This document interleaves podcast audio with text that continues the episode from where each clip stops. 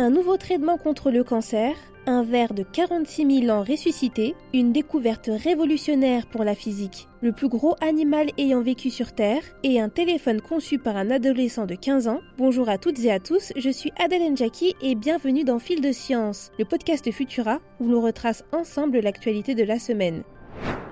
Serions-nous à deux doigts d'éradiquer le cancer? Des chercheurs américains auraient développé un nouveau traitement capable d'anéantir les tumeurs solides. Baptisé AOH 1996, ce traitement donne l'espoir que l'on puisse un jour soigner les nombreuses personnes atteintes de la maladie, car cette chimiothérapie serait capable de 1. détruire les tumeurs tout en préservant les cellules saines, et de 2. stopper la croissance tumoriale. Selon les scientifiques, l'AOH 1996, qui est encore en essai clinique de phase 1, aurait fait ses preuves pendant la recherche préclinique sur des cellules dérivées du cancer du sein, de la prostate, du poumon et du cerveau pour ne citer que. Ils auraient remarqué que le médicament pouvait rendre les cellules cancéreuses plus vulnérables seules ou en traitement combiné avec d'autres chimiothérapies comme la cisplatine par exemple. Une combinaison qui augmenterait l'efficacité des médicaments sans entraîner de toxicité. Mais il va falloir attendre encore un bon moment pour voir ce traitement commercialisé, d'autres tests devront être réalisés pour mesurer sa fiabilité. Direction l'Allemagne, des biologistes de l'Institut Max Planck auraient étudié un ver âgé de 46 000 ans et auraient découvert que ce nématode aurait survécu autant de temps dans des conditions extrêmes grâce à la cryptobiose, un état permettant à un organisme d'arrêter son métabolisme en attendant que ses conditions de vie s'améliorent. Ce ver aurait été trouvé à 40 mètres de profondeur dans le Pergélisol, un sol aux températures glaciales situé en Sibérie, puis aurait été réanimé il y a 5 ans par les chercheurs. L'équipe allemande affirme avoir pu réaliser leurs travaux grâce à la capacité vers ronds à se reproduire par parthénogenèse, c'est-à-dire sans partenaire, ce qui a permis aux biologistes d'obtenir suffisamment de matière pour effectuer des analyses. Résultat, ce nématode aurait des gènes en commun avec un autre ver utilisé dans les laboratoires du monde entier, une observation qui laisse penser que certains vers vivant actuellement auraient les mêmes capacités de cryptobiose que les nématodes vivant il y a des millions d'années. Cependant, ces résultats ne font pas l'unanimité au sein de la communauté scientifique qui remettent en doute l'âge de l'organisme trouvé il y a 5 ans. Les chercheurs allemands continuent leurs travaux sur ces vers ultra résistants.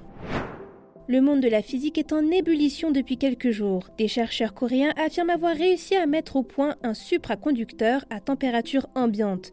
Nommé LK99, il serait en effet capable de transporter et de stocker de l'électricité sans aucune friction et donc sans perte d'énergie. Une avancée technologique totalement révolutionnaire car les matériaux actuels nécessitent une température extrêmement basse, une pression élevée ou les deux en même temps pour atteindre cet objectif. Cependant, la véracité de cette information reste encore à démontrer. Si cette découverte est fortement commentée sur les réseaux sociaux, elle n'est pour l'instant parue dans aucun magazine renommé et spécialisé, aucune vérification n'aurait été réalisée par des laboratoires sérieux et aucun débat d'experts n'aurait eu lieu. Donc ne sautons pas tout de suite au plafond, d'autres informations devraient nous parvenir prochainement.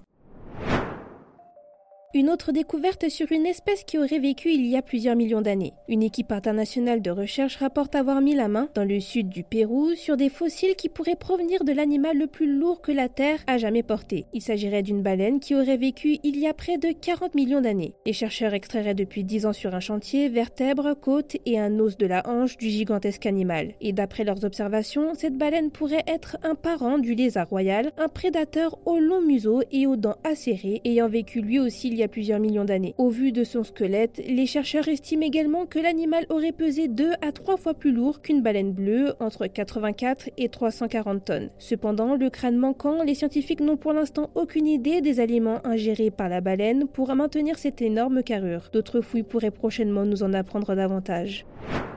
Nous finissons ce fil de science avec un petit prodige de l'électronique, Gabriel Rochet, un adolescent de 15 ans qui aurait créé son propre téléphone portable nommé Paxophone. Seulement conçu avec un fer à souder, un four et quelques pièces commandées sur internet, ce mobile ne coûterait que 30 euros. L'appareil aurait les mêmes fonctionnalités qu'un portable classique, comme passer et recevoir des appels, enregistrer ses contacts et pourrait même avoir accès à la 2G entre autres. Cependant, ce téléphone ne permettrait pas d'avoir accès aux réseaux sociaux ni aux messageries de type WhatsApp. Pour en savoir plus sur le Paxophone, et sur le reste de nos actualités, rendez-vous sur Futura.